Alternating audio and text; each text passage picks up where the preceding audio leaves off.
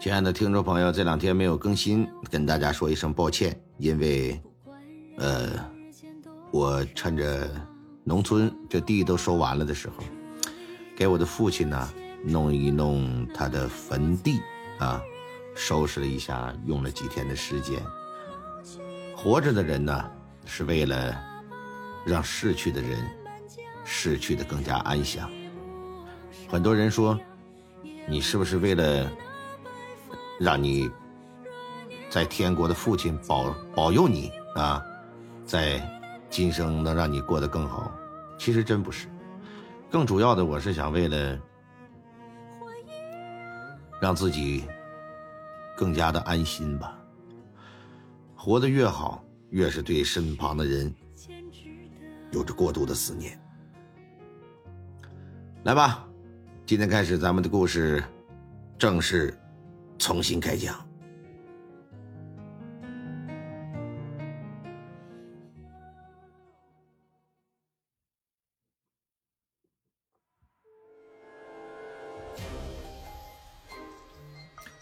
话说，一个小媳妇从娘家回丈夫家，在路过一片坟地的时候，竟然离奇消失。当天夜里，她的丈夫被割去了脑袋，死在了房屋之中。官府介入调查，小媳妇供认是其弟弟的朋友所为，其弟弟朋友却大喊冤枉。那么究竟谁是杀人凶手？坟地又是否闹鬼？小媳妇丈夫生前所说的那句话又究竟有何深意呢？请您收听《诸公案之坟地匪事》。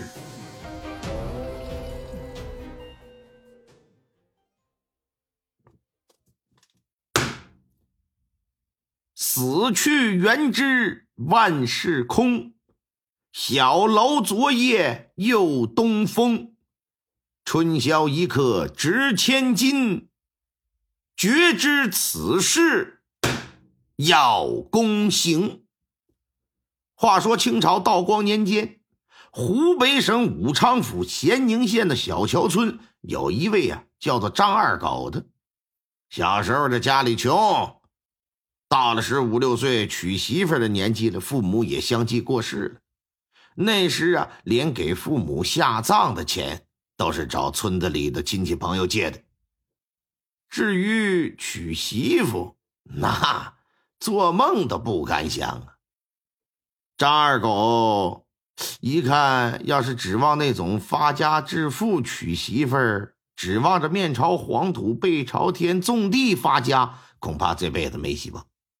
于是乎呢，背井离乡外出闯荡，一晃啊，可这十几年过去了。到了道光十九年，也就是张二狗三十岁这一年，他突然回到小桥村，干什么？买房置地，俨然呢跟外头发了大财了。一时间呢，这就成为村子里的风云人物了，啊，成为热议的焦点了。人们都好奇。说这二狗子这些年在外头都干了些什么？怎么发的家致的富啊？二狗对此啊，只说是经商跑买卖，究竟是做什么买卖，一直是讳莫如深，不愿多说。无论是古代还是今朝啊，这个男人吧，他要是有了钱，甭管你多大岁数，长得怎么样，哎，总归是能娶到一个年轻漂亮的媳妇儿。要是身体允许呢，可能还不止娶一个呢。相反，要是说啥也不是，那则比登天还难。二狗就是个典型的例子。当初啊，是真没有人愿意跟他，现在成了大款了，媒婆都快把他家门槛给踏平了。二狗在众多的姑娘当中啊，选了一个离小桥村三十五里、家住乔家庄的姑娘，叫乔秀。秀啊，这一年十七，身材样貌都很好。乔家在庄子里呀，也算是个富户了，所以打小就接受了良好的教育，知书达理，善解人意。二狗下了聘礼，乔家那边也欣然接受，然后是择良辰选吉日，吹吹打打，热热闹闹的把这姑娘就给娶回来了。成亲之后呢，乔秀啊，在张家哎过得不错，穿的是绫罗绸缎，戴的呀那是珍珠玛瑙，吃的是山珍海味，用的是宝木玉器呀。乔秀一时间就以为，你别说哈，我这他妈的自己呀，要是这么看的情况之下，哎，我还真是嫁对了人了，是吧？村里有不少人都羡慕啊，说他命好。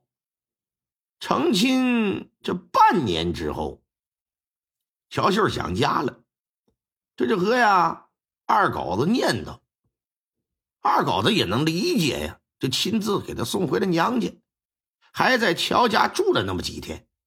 后来二狗有事可就先走了，可乔秀自己没待够啊，难得回来一趟，丈母娘也说。说女婿啊，不行，你就先回去吧，等着我这女儿待够了啊，让他那双胞胎的弟弟乔建给他送回去。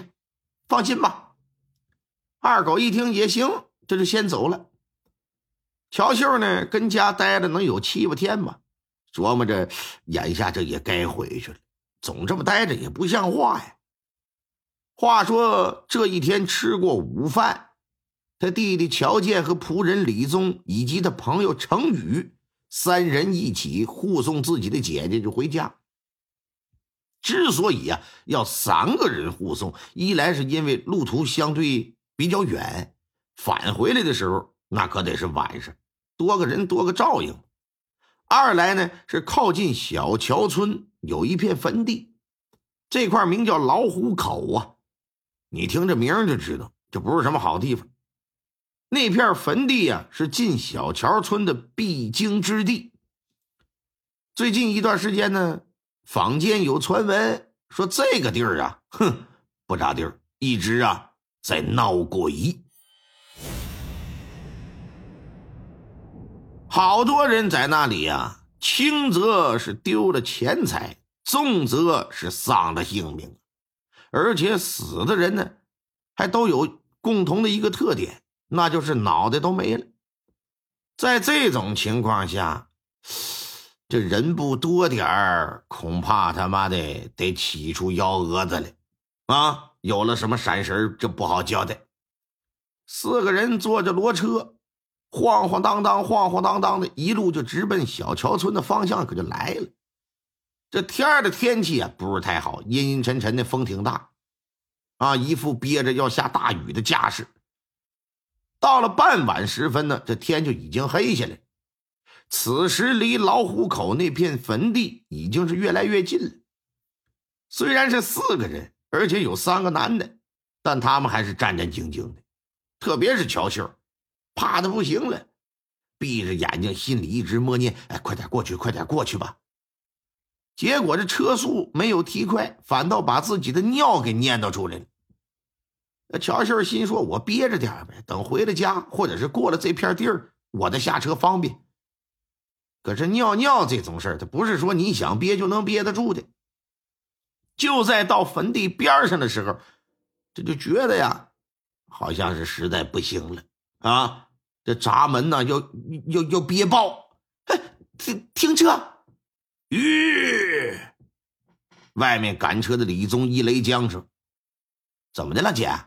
我我我我想方便方便，这是姐，这儿到了老虎口了，你能不能再忍忍啊？我我忍不了了。说完，这姑娘一撩轿帘就跳下去。前方不远处有棵大柳树，跑过去，转到树后，这是蹲下来。乔建也打轿箱子里边出来，跟着仆人呢、朋友啊，这也都下了车。由于男女有别，也为了避免尴尬，听到一些不雅的动静，仨人呢这就都转身背着大柳树搁这聊天你不能离太近呢，离太近，你心说那尿憋的那都已经到了一定的地步了，那得是哗哗，有如海潮似的。万一使劲使大了，不再憋出个屁儿来，你说那是吧？情何以堪呢？此时天上的乌云呢压的就挺低。天已经基本上算是黑下来了，风也挺大，吹的周遭树木荒草是摇摇摆摆呀。加上此处又是野外荒山，还是坟地，恐怖凄凉的气氛可就挺浓郁的。老虎口处于两山之间，整是个风口。突然之间，就是狂风大作呀！霎时之间是尘土飞扬，沙石漫天，刮的那仨爷们儿啊，一时之间就睁不开眼睛，而且想站都站不稳，赶紧抓着驴车的车辕，不然瞧那架势，好像这仨老爷们得给吹飞了。而正在这时，就听是啊的一声尖叫。来自乔信儿的尖叫，叫了那么一嗓子，之后可就没动静。瞧见他们仨听了之后，感觉心说事情不妙，也顾不得什么疯不疯的了，朝着大柳树就跑过来了。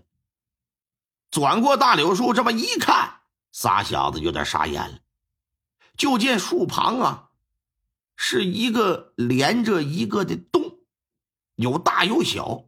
也不知道是兔子洞啊，这还是狐狸洞，乔秀可就不见踪影了。见见见！三人赶紧附近寻找呗，找着找着就走向坟地的深处了。此处坟地说是坟地，其实呢就是个烂葬岗子。附近村庄穷苦人家死了人，买不起风水宝地。跟这儿挖个坑就埋了吧，时间一长啊，是一个坟包挨着一个坟包啊。三人在坟地里找来找去，也找不见乔秀的身影，而猛烈的大风还在呼呼的吹着。其中又老又瘦又小的仆人李宗脚底下一滑，吧唧，摔倒在一座大坟包子上，双手撑着地准备要起来，哎哎哎，发现不对劲儿。怎么的呢？手上好像摸到什么东西了，扭过脸这么一看，我的妈！这手上正抓着一个骷髅头啊！吓得是连滚带爬，噌的一下就跳起来。要不是乔建和程宇伸手给他摁住了，他可能往起这么一蹦，被那阵大风就得刮到另一个坟包子上去。此时这天就已经完全暗了。风沙又大，脚底下这路也看不清啊！三个人呢，只好蹲下身子，躲在这两个大坟包子中间这个空地避风。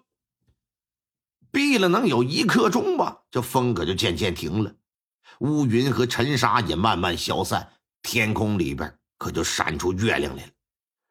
啊！哎呀！哎呀！哎呦我的妈！啊！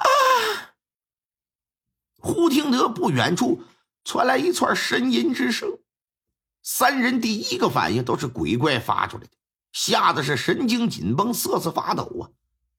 哎，好，好像是女人。姐姐，我我是乔健，你在哪儿呢？我在这儿呢。得到回应了，仨人赶紧朝着声音的方向就走了过去，看到一人躺在地上，正是乔秀。此时，乔秀是脸色刷白，惊魂未定啊，身上只剩下了贴身的衣物，外衣、头上的耳环啊，什么簪子、首饰都不见了。姐姐姐，你怎么样？你你这没事吧？乔秀一看自己弟弟，可算见到亲人了，往怀里这么一扑，就是嚎啕大哭啊。然而此处不是久留之地呀。四个人说：“赶紧离开吧！”上了驴车，快速就离开了老虎口。回到小桥村的家里，张二狗一看媳妇儿这个模样，就挺惊讶，说：“这、这、这是怎么的了？这是啊！”乔秀止住眼泪呀，啊，勉强的就给叙述了一番，说是这么、这么、这么个事在路过老虎口那片坟地的时候，我着急下车尿尿。整在一大柳树后头，搁这方便呢。不成想，突然打地底下钻出两个鬼怪。本来我这心里就害怕，一看他们恐怖的样子，我当场就昏了。再醒来的时候，我就变成这样了。乔建就说：“说姐夫，不管怎么样，这人没事就行呗。那啥，姐，一会儿你泡个澡啊，上床好好休息吧。那个，我们仨就先回去了。那你这玩意儿，你得回家呀。张二狗啊，就把他们仨都给送出了门外，把门一关，脸色可就大变，一脸的凶相。回到屋来，给乔秀吓了一跳。就看张二狗是虎着一张脸问道：“说你可看清那两个鬼怪的长相了吗？”